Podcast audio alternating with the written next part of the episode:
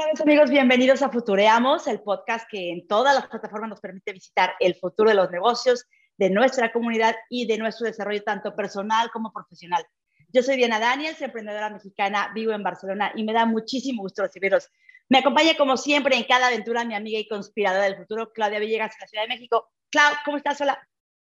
Hola, querida Diana, ¿cómo estás? Me da muchísimo gusto saludarte, saludar a todos nuestros amigos, a nuestras amigas de Futureamos aquí en México, allá en Europa y en todos los continentes en donde está llegando este podcast sobre el futuro. Soy Claudia Villegas, soy periodista, soy emprendedora y en esta ocasión la verdad es que estoy muy contenta porque tenemos a una invitada de lujo.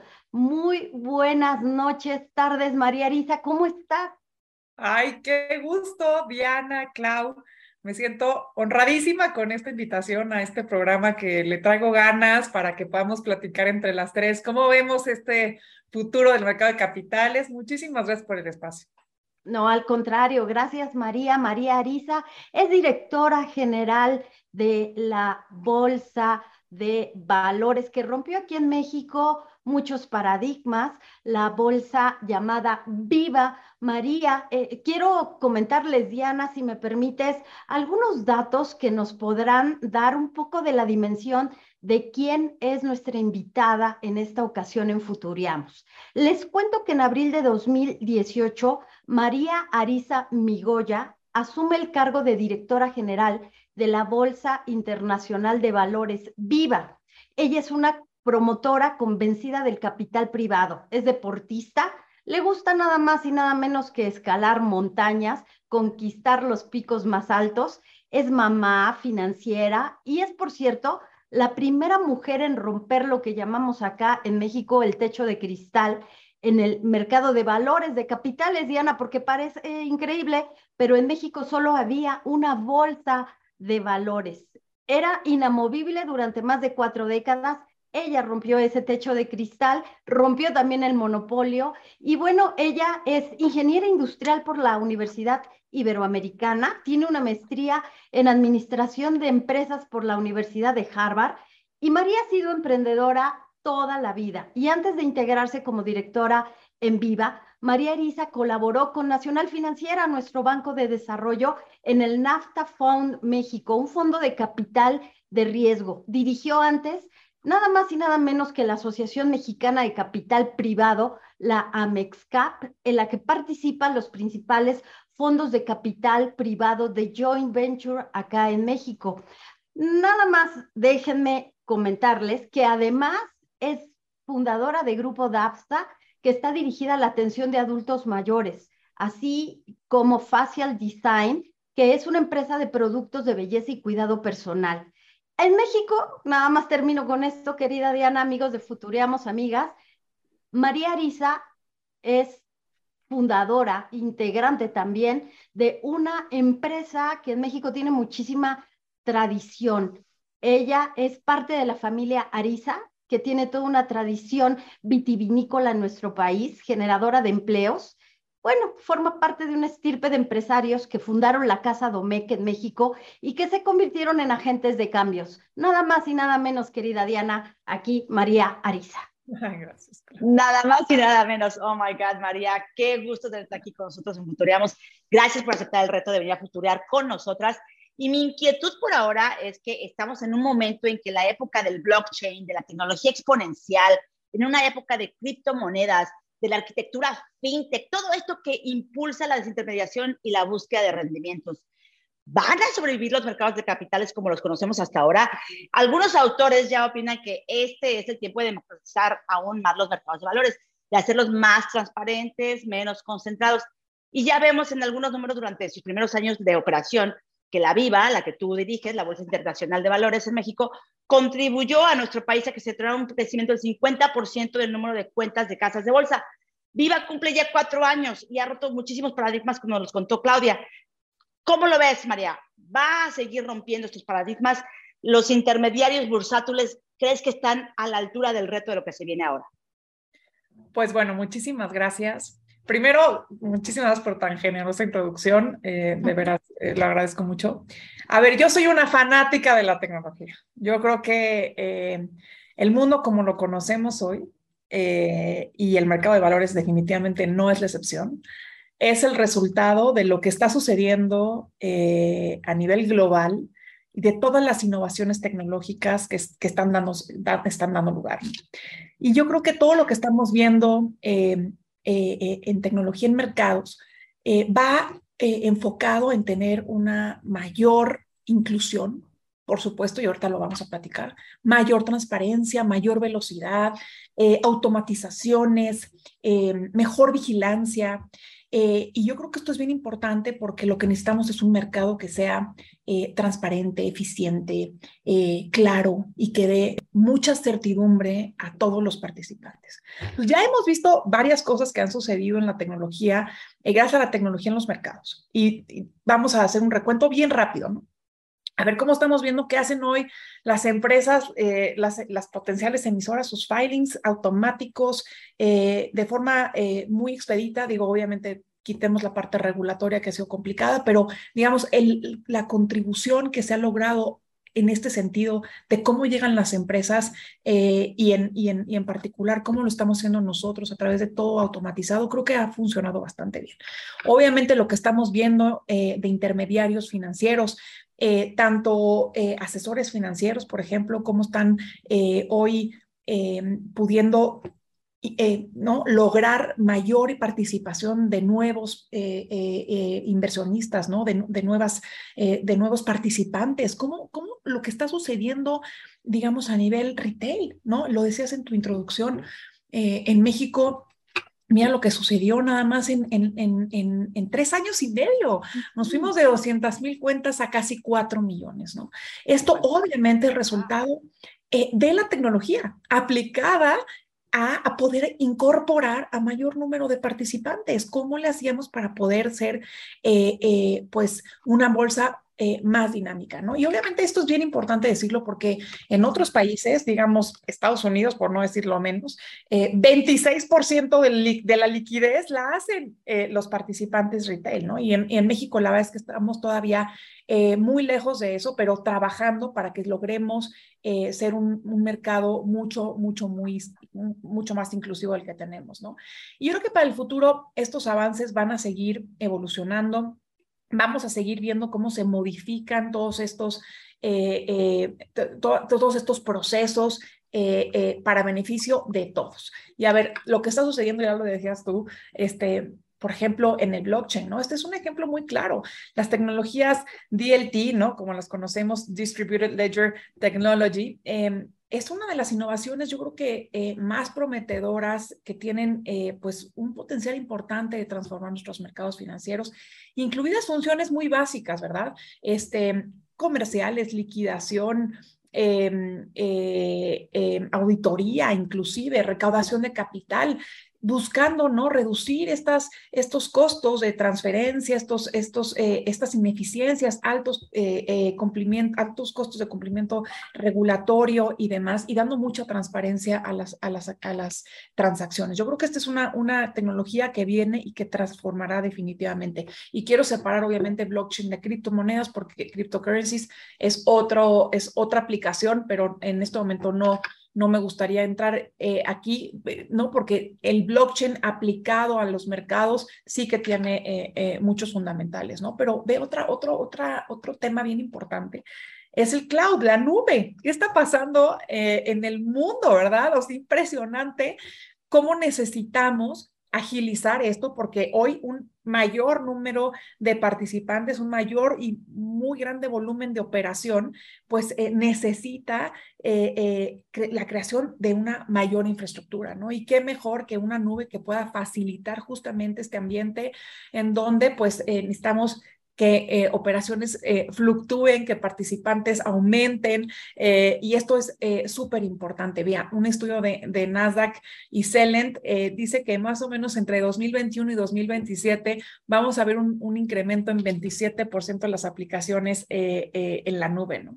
Justo Nasdaq, estuve en una conferencia hace un mes nos comentaba hacia dónde van los mercados en términos de, del cloud. Nosotros fuimos la primera, la primera eh, el primer mercado en México eh, que, eh, y hasta hoy el único, que tenemos ya aplicaciones en la nube, se llama Viva Cloud, y vamos hacia allá. O sea, definitivamente esto es la realidad hoy de Viva. vamos a la par de, nuestro, de nuestros homólogos más, más revolucionados, más innovadores en ese sentido, ¿no? Pero hay otros modelos, ¿no? Este, el modelo de software as a service, ¿no? El desarrollo de eh, todos estos modelos que ayudan a construir soluciones para los mercados más tradicionales, ¿no? Y que obviamente lo que hacen es justamente reducir las barreras eh, relacionadas a la infraestructura eh, y buscar obviamente pues un mercado de activos digitales que sea más eficiente, confiable, más escalable, más accesible para todos, ¿no? Eh, ¿Qué opinas de todo lo que está sucediendo en Machine Learning, todo lo que está sucediendo en, inteligencia artificial? artificial. Eh, claro, ¿no? Todo lo que está pasando, por ejemplo, eh, en el RegTech, ¿no? Esta industria que está dando, pues, avances eh, eh, para, para, el mercado en forma significativa para lograr que haya más eh, seguridad, más transparencia en todos nuestros procesos, mejor, obviamente, detección y respuesta de las bolsas ante, ante todas las operaciones ilícitas, por ejemplo, ¿no? Todo esto nos está dando a nosotros una, una fortaleza muy importante que, que, se consolida hoy, pero que tiene mucha proyección para, para, para los siguientes años, yo creo, ¿no? Y lo que está estamos viendo una asesoría, por ejemplo, automatizada, ¿no? Todos los... Eh, eh, todos los programas que existen hoy ya dentro de las casas de bolsa, eh, que con Machine Learning interactúan mejor con, el, con, el, con, con los humanos, ¿no? Y con inteligencia buscan los instrumentos, pues que, se, que empatan mejor con nuestros riesgos, por ejemplo, ¿no? Esto es increíble lo que está sucediendo. Digo, y por decirte otras, otras innovaciones o otros temas, ¿no? Eh, comando de voz para los mercados, apertura instantánea de cuentas, liquidación de operaciones instantáneas, eh, todo en el celular, todo a través de los dispositivos, dispositivos móviles, ¿no? Este, democratización en el uso de los algoritmos, ¿no? Estas herramientas van a dejar de ser solamente para los institucionales y los vamos a poder usar también todos los inversionistas retail. Es increíble. Nosotros en Viva estamos eh, yendo para allá en todos los sentidos. Creo que es una empresa que está eh, demostrando que, que, vamos punta de lanza, vanguardistas en, en, muchos de estos temas que creo que eran necesarios para hacer un cambio fundamental en, eh, y dinámico en lo que veníamos viendo que era el mercado de valores. Em, obviamente tenemos el motor más, eh, eh, más rápido eh, del mundo. Somos hoy, dicho por nuestro propio proveedor, de las bolsas más rápidas hoy del mundo, que puede integrar a un mundo de, nuevos participantes que operan volúmenes importantísimos al día. No hemos tenido un solo error en los, en los cuatro años, gracias a Dios que tenemos. O sea, la tecnología, pues, la verdad es que ha sido muy sólida en ese sentido contribuyendo ¿no? a la modernización, al mejoramiento de nuestro mercado mexicano. Por supuesto, muy importante para nosotros es toda esta tecnología lleva también sus riesgos, ¿no? Y estamos, estamos expuestos a temas de ciberseguridad, a temas eh, muy relevantes que son parte de, nuestra, eh, de nuestro día a día. Y yo creo que eh, eso es parte de lo, que, de lo que traemos también nosotros en la parte de modernización. Estamos trabajando en ese sentido con, con, los, con los proveedores de seguridad más importantes en temas de ciberseguridad, en donde vemos que hay un riesgo importante para los mercados, fortaleciendo la infraestructura en ese sentido y, apoyando eh, eh, que, que, toda la eh, información esté bien resguardada para nuestros inversionistas.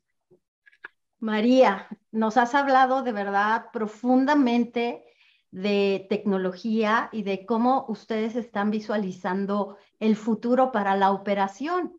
Me acuerdo en los mercados de valores que las cámaras de compensaciones eran pues un gran reto y ahora nos hablas de la nube.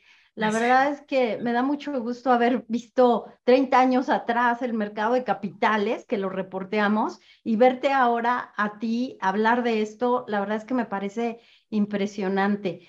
A mí me gustaría, María, que nos hablaras un poquito de los sectores, porque me parece que el éxito de un inversionista en el mercado de valores es pronosticar o, leer los pronósticos para comprar barato y vender caro en algún momento en el futuro, ¿no? Creo que si pudiéramos tener una, una bolita de, de cristal y, ver un poquito el futuro, pues invertiríamos en algunos sectores. A mí me gustaría preguntarte, ¿ustedes han hecho ya emisiones iniciales, eh, ofertas iniciales públicas de empresas que tienen que ver con el medio ambiente? Sí. ¿Ves una oportunidad María, de que los inversionistas vean el futuro y que vean empresas tradicionales en México que se puedan reconfigurar hacia temas ambientales, que compres hoy barato y que en algún momento pues puedas tener estos, estos grandes sucesos, ¿no? Como, como se tuvo en el pasado con algunas empresas. No, hombre, totalmente. Me encanta la pregunta. Eh, déjame tal vez, como tú dices, irnos un poquito a, lo que logramos en, en, media pandemia, que fue eh, un IPO. Eh, en medio de una turbulencia de, mediática en contra de todas estas energías renovables, en medio de la pandemia, con todo en contra, eh, un IPO de energía solar fotovoltaica. complicado, una, una, de veras fue un, logro esta, esta emisión que me, con la cual me siento realmente orgullosa de haber eh, eh, roto sequía, porque eso demuestra nuestro compromiso eh, en ese sentido que tú dices, en la parte de emisiones sostenibles. Yo lo que veo es que hay un apetito brutal por parte de los inversionistas, tanto institucionales como retail, en proyectos que además de que están buscando ser rentables financieramente, logren hacer un impacto en el mundo. Y yo sí veo que de aquí en adelante eh, eh, el presente y el futuro definitivamente va a tomar, eh, va, a tener una relevancia muy importante en emisiones que tengan características ESG, ¿no? O sea, ¿no? que tengan estos, estas contribuciones al medio ambiente, al medio, obviamente al cambio climático, pero también en cuestiones sociales, ¿no? En retos asociados a la inclusión, a, la, a, la, equidad, eh, creo que esto es bien importante. Lo que hemos logrado en términos de género, por ejemplo, todos los bonos que se han hecho de este lado también han sido este, brutalmente importantes para lograr eh, diseminar el capital en proyectos que antes eran eh, difíciles de, financiar, ¿no? Y eso me, lleva, a, decirte que yo creo que la verdad sí vemos en el futuro que todas estas inversiones van a seguir siendo primordiales para los inversionistas. Eh, hoy, obviamente, la tecnología lo que hace, pues, es ir bajando los, los costos, por ejemplo, de algunas de estas eh, eh, energías renovables y hoy participar en estas energías, en estos proyectos de infraestructura importantísimos que van a cambiar y que están cambiando el, el, futuro eh, y el, presente ambiental eh, son grandes tendencias que seguirán, seguirán sucediendo para los inversionistas, ¿no? Pero no nada más eso. Si quieres, pensemos en otras, en otras, eh, en otras tendencias, en otras industrias por ejemplo, eh, la electrificación, la digitalización eh, mantiene muchísima fuerza. Existen grandísimas oportunidades todavía por desarrollar. El sector manufacturero, eh, por ejemplo, está en un inicio de transformación hacia el uso de energía eléctrica como principal fuerte de su producción, muy, muy importante. La transformación del sector del transporte, por ejemplo, presenta muchísimas oportunidades en temas eléctricos, en autos y demás, ¿no? la inteligencia artificial transformando industrias enteras, eh, industrias tradicionales inclusive, eh, con esta disponibilidad eh, de los datos en, la, en, el uso de toma de decisiones que están cambiando la forma en cómo nos, en cómo nos acercamos a los riesgos, en cómo los medimos, ¿no? La demanda por, por, por un producto, la eficiencia en todos los procesos, todo lo que vemos platicando que, que está apoyando toda, toda esta parte de inteligencia artificial es, es importantísimo. También el tema de reacomodo geopolítico, Claudio, o sea, es muy importante. Es otro tema que está en la mente de los inversionistas, ¿no? Durante décadas, eh, la tendencia dominante eh, pues fue hacia la globalización, hacia cómo poder eliminar barreras comerciales entre, países, ¿no? Y estamos viendo últimamente y con mayor claridad en los últimos años, pues un inicio, una tendencia a otra vez a volvernos más eh, regionales, ¿no? Más este, un acercamiento a nuestras cadenas productivas de consumo, el nearshoring, lo, las enormes oportunidades que tiene México en ese sentido, ¿no? Eh, yo creo que por ahí vería yo algunas grandes oportunidades, por supuesto, eh, sin, sin, sin, sin, salirme de los temas que siempre han sido interesantes, tecnología, salud, obviamente, pues todas estas tendencias que comentaba, logísticas y demás, pero creo que estas son unas industrias que a mí en lo personal me parecen interesantes y que creo que van a continuar en el foco de los inversionistas. Me encanta porque yo creo que esto también nos da un poco de pie, María, a que empecemos a futurear y nos traslademos de hoy, que estamos en el 2022, a cinco añitos adelante, vamos a pensar que estamos en 2027, ¿no? Y pensemos un poco en estas prioridades de los inversionistas, en lo que van a estar en los próximos cinco años ya en el pasado, eh, en, algún momento aquí en este podcast también hablamos de que los millennials de hoy ya no van a querer ni trabajar, ni invertir, ni, ni, poner su dinero en compañías que no estén, que no sean sustentables, que no en el ESG y todo demás. Pero también lo que podemos ver es que la capitalización de los mercados de valores respecto al PIB mundial pues sigue tanto en aumento, pero los intermediarios bursátiles y los bancos también están decidiendo concentrar sus clientes en estos de, de mayor poder adquisitivo. Y salen muchos, pues, de, de, algunos países inclusive retirando oficinas, representaciones, porque aseguran que ahora la tecnología les permite operar desde cualquier parte del mundo. Yo soy una creyente de esto, porque yo tengo banca en Estados Unidos, en México, en Suiza, en Hong Kong, y lo opero desde donde sé. Entonces, esto me encanta, pero esto me pone a pensar, ¿van a desaparecer las casas de bolsa? van a desaparecer los típicos asesores financieros y los traders. Hoy hablamos más con máquinas que con personas, ¿no? ¿Cómo, cómo van a tener que adaptar su trabajo los traders de aquí a cinco años? Ya estamos en el 2027, ¿cómo nos comunicamos con el banco, con los traders, con la casa de bolsa, con los inversionistas? ¿Qué vamos a hacer? Sí, qué buena, qué buena pregunta. Digo, siempre futuro es complicado, ¿verdad? Porque luego volteas y dices, ay, Dios mío, ¿no? Pero... Alcanzó, avanzamos, que creíamos que venía cinco años y espérame, ya estamos en el 2026, 24 y llegó antes. Pero eh, atrévete a futurear un poquito con nosotras sí, a ver, y dinos, a ver, ¿qué crees que, va a pasar? Estamos en, en, en agosto del 2027 ¿Qué, qué, cómo lo ves? está pasando? a ver, yo creo que lo que hemos visto eh, en los últimos, eh, no sé, 10, 15 años ha sido un cambio bien importante para los propios traders, ¿no? Este, todo, todo se mueve a través, obviamente, del Internet, de los teléfonos celulares, eh, ¿no? La penetración de la economía en la tecnología celular ha cambiado brutalmente la participación y el crecimiento de nuestros propios mercados. Es increíble lo que ha sucedido, ¿no?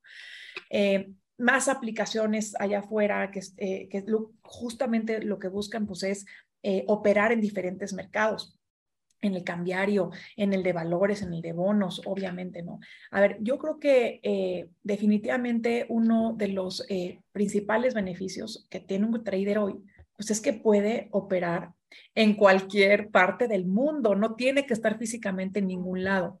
Los traders no han desaparecido, pero esta tecnología, pues lo que hace que hace que sus operaciones sean más rápidas, más eficientes, más precisas, ¿no?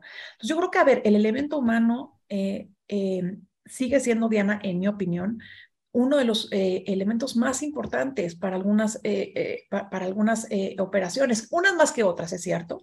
O sea, pensemos, por ejemplo, para determinar el valor y el desempeño del mercado de valores, pues sigue siendo muy, relevante eh, tener el juicio de, de, eh, de, de, un, una, una asesoría que, que, sea profunda, ¿no? depende de muchos factores socioculturales, ¿no? Y una persona pues puede hacer una mejor evaluación eh, de, todas, de, todas estas condiciones que, que afectan una, una, una, acción, por ejemplo, que un programa de, cualquier computadora, ¿no? Yo creo.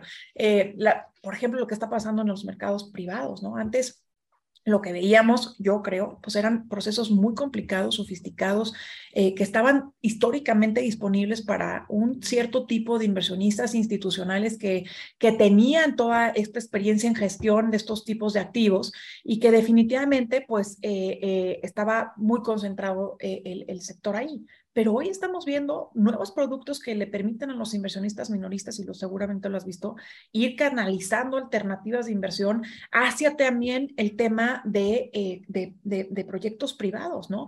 Que obviamente eventualmente terminarán también en los mercados públicos. Entonces yo creo que todo esto eh, eh, definitivamente necesita de profesionalización humana todavía, ¿no? Hay muchos riesgos asociados que, necesitan seguir caminando de la mano de, de profesionalización humana, en mi opinión, ¿no? Obviamente mejorada y eficientada con la tecnología. ¿Pero crees, pero crees que van a cambiar un poco a lo mejor su, su, eh, su forma de, de, trabajo, su enfoque? Porque yo, por ejemplo, el otro día hablaba también con otra mexicana que vive también por ahí, por Edimburgo, que está haciendo unos programas fabulosos y me enseñaba que su maquinita de, de inteligencia artificial tiene mejores rendimientos que cualquiera de los otros que han hecho de movimientos y tal, ¿no? O sea, dice, sí. Dios santo, o sea, sí. ¿qué onda? A ver, Estoy... no, 100%, los algoritmos. Perdóname. Sí, sí, sí. A ver, no, definitivamente creo que creo que la tecnología nos ayudaba a todos. O sea, digo, tan, tan, tan lo creo que vean los, el motor que, que, tenemos nosotros, ¿no? O sea, todo, todo, todas las órdenes en Viva eh, y en la BMB hoy se ejecutan a través de algoritmos, ¿no? O sea, en realidad están las, eh, los, las casas de bolsa eh, vigilando que todo se dé, digamos, en orden, Obviamente, muchos de ellos eh, asesorando a sus clientes, pero hoy los algoritmos tienen una, una, una, una función muy importante. Eh, pero definitivamente yo creo que eh, va, no, no, no me imagino una, que desaparezcan las casas de bolsa, eh, eh, tal vez evolucionen, eso sí. Okay. ¿Y, co vez... ¿Y cómo en qué, cómo en qué evolucionarían? O sea, si crees o sea, que evolucionan, no sé. ¿hacia dónde? No, a ver, no, no sé si, si podamos ver, por ejemplo, eh, más facilidades para, para, para intermediar eh, o desintermediar, o sea, de alguna forma que sea mucho más eficiente para todos, eh, para captar estas, estas transacciones que con, pero con, con, con la suficiente seguridad, de nuevo, eh, y asesoría necesaria y, y, y, pertinente para cada tipo de inversionista. Creo que esto es muy importante y por eso sigo pensando que no, no me imagino que desaparezcan eh, eh, los traders o las casas de bolsa en, en, su totalidad. O sea, eventualmente, y lo hemos visto, obviamente, se van eficientando y se van haciendo más lean en todos sus sentidos, pero creo que seguiremos viendo eh, eh, la participación, yo me imagino. Obviamente hay otros mercados, ¿no? El, el cambiario, eh, pues, no, puede obviamente este, un algoritmo detectar eh, eh, mucho más rápido que, este, que el ojo humano, lo, también lo que veníamos platicando, ¿no? Pero eh, pues me imagino, ¿no? Que, que, todo esto pues mantiene, mantiene cierta, cierta tensión y cierta vigilancia por parte de las autoridades, creo que es muy importante, pues para que se vayan considerando obviamente todos los riesgos y toda la regulación en, en este trading que, que va eh, eh, fuera, fuera directamente de, eh, ahora sí que del, del control humano y que se siga garantizando pues una transparencia y una vigilancia adecuada.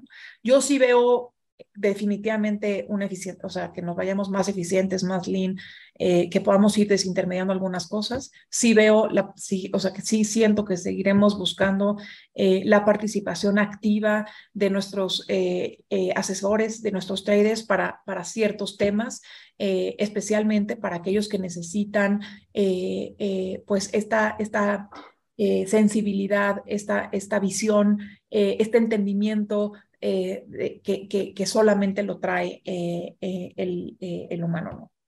Muy bien. Sí. ¿Tú cómo lo ves? A ver, quiero ir.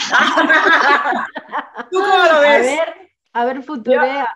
Yo, yo, yo, tengo, yo tengo un montón de cosas por aquí en la mente, pero me gusta que Claudia te va a hacer una siguiente pregunta porque si no se nos va a ir el tiempo. Ah, bueno, bueno. okay.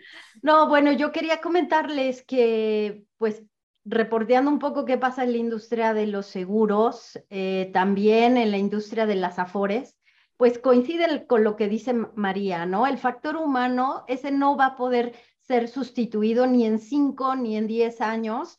Vamos a usar los algoritmos para tener más herramientas, para quizás hacer cosas más eficientes. Eh, María, tienes mucha razón en ese sentido y en otros sectores coinciden contigo.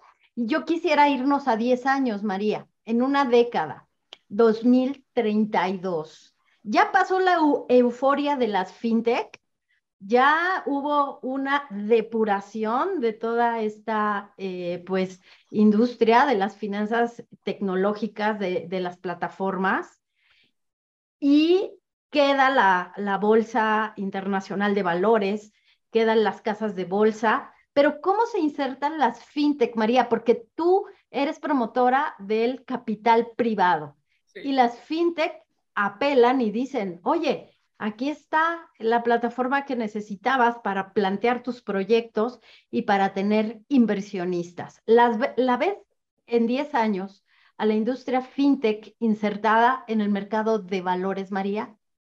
Híjoles, pues yo creo que, yo creo que los, los fintech, y, y, como tú dices, ¿no? Va a haber muchos que se van a decantar, porque estamos viendo un momento complejo en donde em, hay mucho menos acceso a, a, capital, hay mucho más enfoque en rentabilidad y ello nos va a llevar a que los eh, las grandes propuestas de fintech internacionales y mexicanas, que yo considero que son, eh, hay grandes oportunidades en México, de veras, que están demostrando muchísimo talento, eh, se van a decantar. Y yo creo que las fintech tienen una, una, una participación importantísima en, en varios aspectos, ¿no? Obviamente en la inclusión financiera per se, que eso idealmente lo que debe de llevarnos es a ir por el otro 50, eh, 60% de, de personas que hoy no están participando, ¿no? Y muchas mujeres, María, muchas, muchas mujeres. Clau. Y, y, llévate eso al sector bursátil, ¿no? O sea, tú cuando los metes, cuando puedes incluir a todas esas personas que hoy no están atendidas eh, al sistema financiero, eh, todos, todos los que estamos dentro del sistema financiero vamos a poder estar mucho más en contacto con todos ellos y mucho más cercanos y ofreciendo mucho más alternativas para todos. Yo obviamente confío en las fintech, trabajo con ellas, me gusta lo que hacen, porque yo soy una convencida de que este país eh, eh, deja en la mesa grandes oportunidades cuando no permitimos eh, a, a, mucha gente más participar de, nuestro, de, nuestras oportunidades. O sea, por eso estoy todo el día en educación y con el Instituto Viva y allá afuera trayendo a la gente. Por eso hemos logrado ¿no? consolidar más de cuatro millones de, de cuentas rápido, porque esa inclusión es importantísima, pero también las fintech juegan un papel importantísimo en ello. O sea, estas cuatro millones de cuentas son gente que ya estaba bancarizada. ¿Qué pasa con las otras? Hay que traerlas primero. Hay que utilizar a las fintech como nuestros aliados. Entonces, uno es eso. Obviamente otro es eh, que participen en, en, el, en, nuestro propio mercado, eh, facilitando muchas de las, de las transacciones y operaciones que hacemos nosotros, eh, apoyándonos a buscar eh, mejores instrumentos, mayores, mayor, mayor operatividad, transaccionalidad, transparencia. creo que las fintech tienen una posición muy importante. lograr que a través de nuestras fintech podamos logra, eh, llevarlos, empresas que ellas, ellos están apoyando a los mercados, o sea, es como un paso también muy importante de, de, crecimiento de las empresas que están ahí abajo, que eventualmente podrían llegar gracias a la participación de las propias fintech. Eh, y obviamente, pues el, el, el, apoyo que podrían darnos también en, en contribuir en, a vehículos, por ejemplo, en, los, en, el, en el mercado bursátil, en, el mercado secundario. ¿no? Creo que todo las fintech tienen una pasión muy importante. Eh, yo me imagino que eh, eh, su proceso transformador va a impactar en las personas, en su toma de decisiones en 10 años, en el destino del mercado de capitales, porque, porque la inclusión financiera y el mercado de capitales van muy ligadas. Entonces yo sí siento que hay un cambio, va a haber un cambio importante. Los apps, no, los apps que hoy tienen las fintechs, que están diseñados para los millennials, para las siguientes generaciones. Es una maravilla lo que podemos hacer con, con, ellas, ¿no? Oye, y justamente estas nuevas generaciones, pensemos en, ya Claudia te preguntó por 10 años, yo te voy a preguntar por 20, estamos en 2040. Dios mío. Y, eh,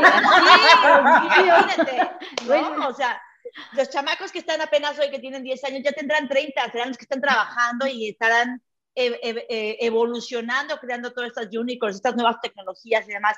Pero pensamos en, en, la bolsa, pensemos en Viva, ¿no? Eh, en el mercado mexicano, en el mercado de valores mexicanos, que para entonces ojalá tendremos, bueno, más vale que tengamos blockchain, yo creo que tendremos bitcoins o no, ya me dirás tú si crees que habrá más bitcoins o no, eh, cómo se desarrollará Viva y sus emisores. Y sobre todo estos inversionistas en todo este marco de la era de ESG, porque yo sí creo que estos, los centennials de, de, hoy que estarán eh, invirtiendo en, dentro de 20 años, pues seguramente espero estén en un modo más sustentable. Cuéntanos cómo lo ves, ¿no? Es decir, ¿cómo ves este mercado? ¿Cómo se desarrollará Viva y sus emisores en frente a toda esta tendencia? A ver, yo, yo creo que eh, definitivamente México debe eh, recuperar, posicionar, dinamizar su mercado de valores de cara al futuro. Si queremos un país económicamente sólido, fuerte, em, pujante, necesitamos un mercado de valores sólido, fuerte y pujante. O sea, no hay más. Entonces, porque esa es una enorme alternativa para crear oportunidades y rendimientos para todos nosotros. Una enorme alternativa para crecer nuestras empresas mexicanas, para generar valor. Entonces, lo que estamos haciendo hoy va a ser el resultado de lo que va a pasar en 30 años. Entonces, los cambios que se están generando hoy, me encantaría que pudieran dar, pudieran dar frutos en 5, 10 y obviamente fortalecerse y volverse mucho más eh, em, rápidos y eficientes para los siguientes años. Pero tienen que generarse hoy, tienen que gestarse. Entonces, eh, yo sí veo un mercado de capitales, ojalá, con la visión con la que empecé, que es eh, con la que empecé Viva, con la que entré a Viva, con esa, con esa convicción de que en México hay grandísimas oportunidades, grandísimas necesidades, grandísimo talento y que, por lo tanto, nuestro mercado de capitales debe de ser una maravilla, debe de poder lograr eh, incorporar empresas de todos los tamaños, innovadoras, disruptivas, eh, modernas, que estén generando cambios nacionales y globales, que estén generándole espacio de oportunidad a generar un patrimonio a todos nosotros a través de esta innovación. Que nuestro capital que va invertido desde la propia FORE hasta nosotros participando directamente se convierta en un recurso maravilloso para hacer crecer a las empresas y para hacernos a nosotros crecer en nuestro, en nuestro propio patrimonio futuro. María, pero no te me escapas de cripto. No, espera. Ah, okay.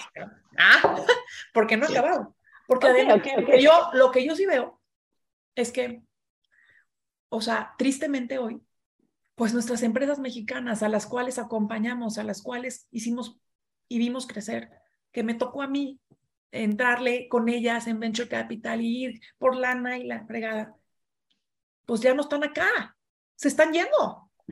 Entonces, si bien obviamente queremos un mercado globalizado y que tenga apertura, queremos que esas, esas empresas generen aquí en México una, una, eh, una fuerza importantísima de atracción también de capitales internacionales.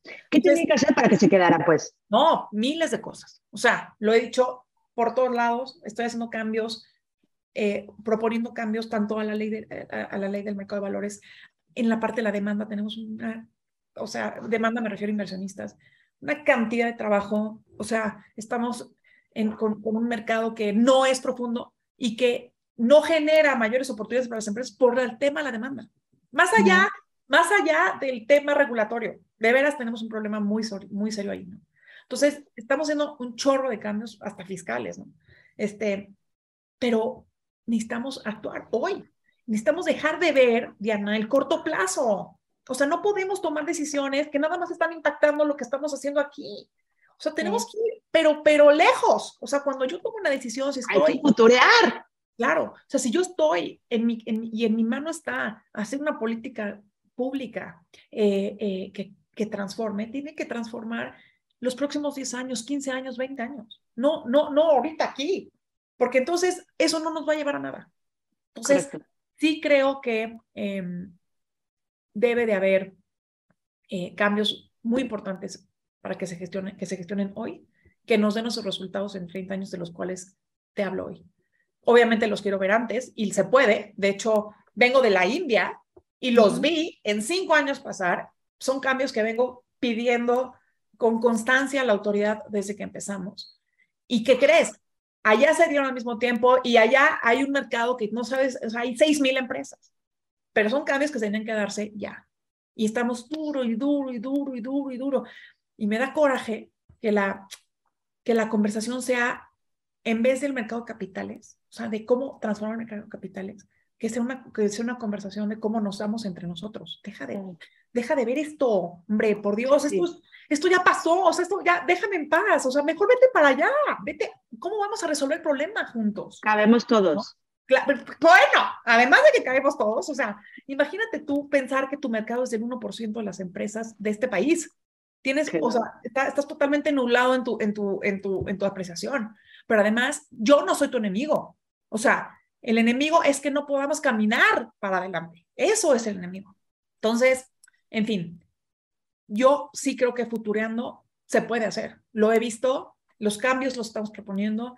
No sabes qué, de veras, qué profundidad de estudios hemos hecho con, con, con, con, con grandes aliados que nos han acompañado en nuestras propuestas y ojalá que nos escuchen porque sí importa muchísimo eh, que en 30 años tengamos un mercado que se vaya construyendo desde ahorita.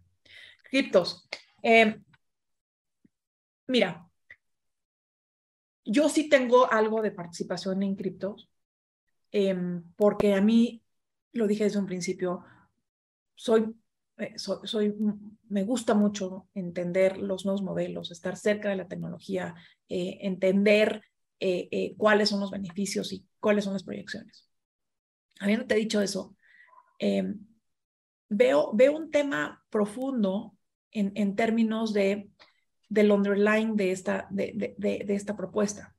Mm. Entonces, eh, hay muchos riesgos que, que, están ahí abajo y que complican eh, muchísimo la visión eh, y, la seguridad que le damos a los inversionistas que, están, allá, que, están participando. Entonces, proponer o, promover hoy em, eh, cryptocurrencies me, me, me, pone nerviosa en ese sentido. No, todavía no hay eh, o, no sé, o no hemos logrado encontrar el valor del underlying de, de, de, este tipo de activo.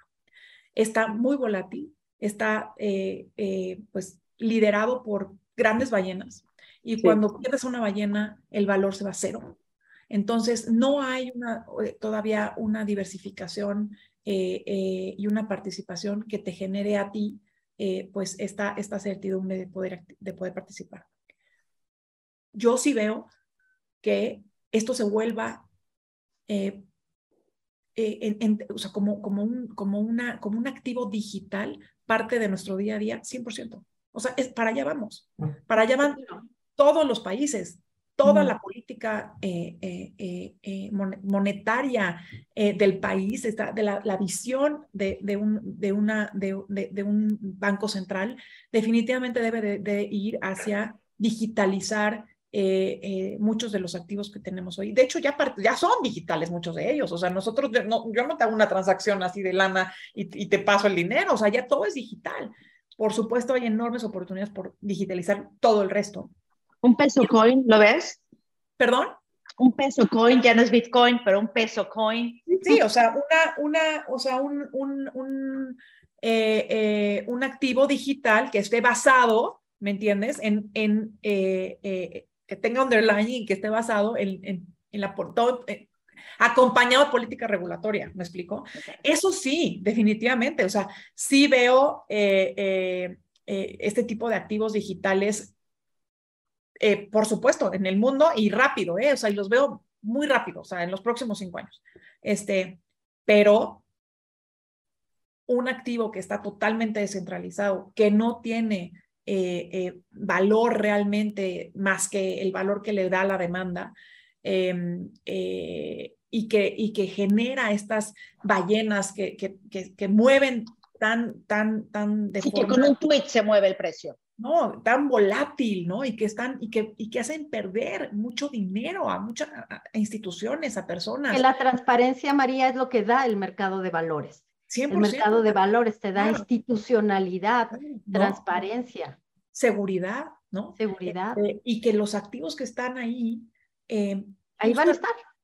Ahí van a estar y que además tú los estás poniendo ahí porque realmente estás eh, llamado como mercado de valores a ofrecer lo que es eh, eh, una alternativa fidedigna, ¿no? Este, real, transparente, en, la medida de lo que puedas, ¿no? Obviamente hay muchos casos de, historias que, han demostrado temas tristes y, y ilícitos, pero cuando tú, como mercado de valores, ofreces algo, es porque estás en ese momento seguro que eso es una alternativa para, para, para el mercado.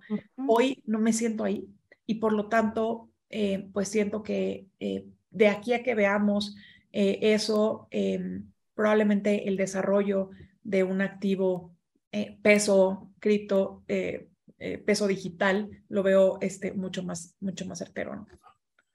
Y, tendrá María, muchísimas gracias, qué deliciosa conversación, de verdad. tendrá que ser en todo caso responsabilidad de un banco central, por ejemplo, ¿no? Que asuma la responsabilidad de hacer la transición, ¿no? Totalmente, y, y, y, créeme que lo están haciendo, o sea, yo veo a los bancos centrales eh, conversando esto todo el tiempo, o sea, todo el tiempo. Eh, eh, ¿Cómo vamos a hacer para que haya una transición eh, y, lograr que haya tecnología con seguridad y que la banca central sienta pues, que puede caminar hacia allá. Es parte de su trabajo, es muy importante su visión, em, sin, sin llevar al mercado a un riesgo que pueda, que pueda salirse de las manos. A, pues, mí me, encantaría, nada más, antes de, de que podamos hacer un wrap-up, tener un poco de tu visión sobre qué es lo que te gustaría que tuviera un regulador en el futuro. ¿no? Porque es tan importante, pero también luego muchas veces el regulador pues eh, hace un poco de stop en esa, en, esa posibilidad de ir, eh, ¿no? A más allá con la tecnología y demás. ¿Qué, ¿Qué, crees que necesita el regulador en el futuro para poder hacer embracing de lo que viene y, catapultar lo que, lo que no nos está saliendo todavía, pero que debería? Mira, yo sí he percibido em, que vamos, o sea, que el regulador va detrás bastante detrás de, de la tecnología. Pero nada, más pasa en banca, ¿eh? También lo veo, yo que soy eh, techie, ¿no? Lo veo en tecnología, lo veo, o sea, es como que el regulador siempre es como que el, el, monkey que creemos, sí, ¿no? Y, y, y, creo que necesita estar más ágil. Eh, so, me gustaría mucho entender cuál es tu perspectiva y qué te gustaría, ¿no? Pensando, futureando y poniendo aquí en este wish list de las cosas que me gustaría hacer, ¿qué debe tener un regulador para que realmente piense en el futuro y que haga el enabling de las cosas que tiene que pasar en el futuro en vez de que es stopping. Sí. Este, y perdón por mi Spanish. No, no, no, no, es que no, yo soy igual. este, yo sí, como te decía, yo sí creo que vamos muy por detrás, pero hay unos que van menos por detrás que nosotros. Ok. Entonces, una de las cosas que me encantaría ver de México es eh, que nuestros reguladores estén más cercanos a los reguladores que van más rápido y que podamos aprender de mejores prácticas y que nos puedan compartir sus aprendizajes y que pueda ser una transferencia de, conocimiento mucho más eficiente en beneficio de México, ¿no? Eh, porque yo creo que los reguladores del mundo, a todos nos conviene que todo funcione en el mundo.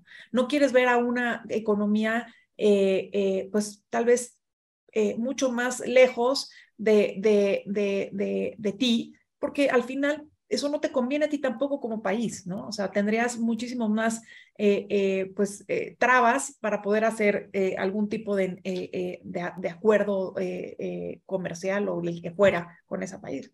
Entonces, yo me imagino que los reguladores, y, de hecho, me parece que la semana que viene va a estar, si no estoy equivocada, nuestra gobernadora eh, eh, eh, en junta con todas las bancas centrales del mundo o de las más importantes, viendo temas de inflación. Bueno, yo me imagino, obviamente, que en esos tipos de juntas lo que hacemos es compartirnos siempre lo más importante, las tendencias más relevantes, las visiones de todas las bancas centrales, todo lo que se ha venido eh, investigando eh, y futureando en otros países, compartir con nosotros, ¿no? Y acercarnos a esa, a esa fuente de información. A mí me gustaría ver un regulador mucho, mucho, muy eh, eh, eh, involucrado en y cerca de, los, de, las, de las economías que están punteando, más cercano a las tecnologías que se están dando en tu país, obviamente con buscando que mitigar los riesgos, pero siempre acercándonos a lo que tal vez va adelante de nosotros, cercano y participando, porque no nada más es replicando lo que hicieron, sino estando dentro de las conversaciones. O sea, yo me siento en la mesa y quiero escuchar lo que está pasando en Inglaterra y, lo que, y, y, y, yo decirle lo que está pasando en México y entre los dos aprender. Este, yo comprendo la posición eh, tan importante y tan relevante de mitigación eh, de, de, riesgos que tiene eh, nuestros reguladores. Y lo comprendo y, y además em, de, así debe de ser, así debe de ser, porque si, si no, pues fuera, este, imagínate lo, lo, el, el, el desastre. El Wild West. No, no, y, y, ese es el valor que tienen los mercados de capitales, ¿no? O sea, que te, que te dan esta, esta seguridad, porque sabes que es, lo que hay ahí adentro está regulado, vigilado, contemplado y demás. Pero evaluado, evaluado, medido. Claro. Ahora, yo sí veo que tenemos que ser más expeditos, más rápidos, más eficientes, cerrar la brecha, cerrar la brecha entre lo que viene y lo que estamos regulando, porque por, salen regulaciones que ya nos dejaron, que ya ni son, que, que ya están fuera de, de, de, este... Ya ni se hace. Se hace, ¿no? Entonces, este, yo creo que, yo creo que eso sí lo, me gustaría, me, me encantaría ver un regulador así. Eh, yo, fíjate, increíble mi reunión con la Banca Central de la India. Lo voy a volver a traer a la mesa. Mi pregunta eh, eh, fue a, un punto específicamente de una, de una propuesta que yo traía eh, sobre el tema de la demanda. Y, y entonces yo le digo, oye, es que me gustaría entender ustedes cómo convencieron este, que esto sucediera. Y entonces se voltea y me dice, no, nosotros no convencemos. It's a mandate. It's a mandate. It's our vision. It's our vision. Ellos crecen al 10% anual. Mm. O sea, la banca central, junto con el gobierno, su visión es cómo hago para que mi país crezca al 10%. ¿Qué cambios tengo que hacer desde mi perspectiva de regulador para no entorpecer este crecimiento? It's a mandate y cuando tú tienes esa visión, las cosas caminan. Entonces, India sería una, un ejemplo padrísimo que además se asemeja a la economía mexicana. no, no, en, tamaño, pero en, eh, en muchas cosas. Sí, en forma de... de... En, en, en, idiosincrasia, en muchas cosas, que podríamos ir y sentarnos con ellos. ¿Cómo estamos haciendo las cosas? ¿Cómo cerramos brechas nosotros también? ¿Cómo nos apuntamos más rápido? Eso es muy importante. Qué cool. Qué Wow. Qué maravillosa conversación, insisto. Vamos a plantearte, María, vamos a futurear con las palabras. Lo primero que se te venga a la mente y esta será pues la etapa final de nuestra gran conversación con María Arisa, directora de la Ya me puse nerviosa con esas palabras, ¿eh? María, lo, lo primero que se te venga a la cabeza respecto al futuro, política monetaria apertura. Curva de rendimiento. Híjoles. Em, adecuada. es que me estás diciendo una palabra, de Una palabra, una palabra. No quiero que esté volteada, ¿no? Quiero que esté adecuada. Perfecto. Volatilidad, querida María. Permanente. Liquidez. siempre, vamos a tener volatilidad. Siempre van a haber temas, siempre, ¿no? Liquidez eh, profunda. Bien. Inversionista, María. Educado e incluyente. Educado y dinámico.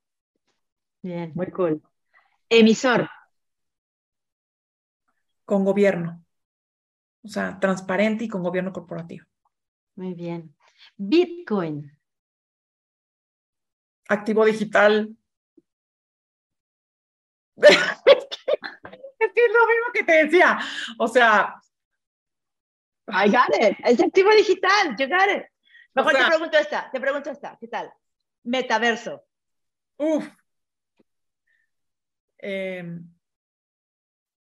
increíble experiencia. FED, María. ¿PET? FED, la Federal. Ah, la. FED. La FED. Eh,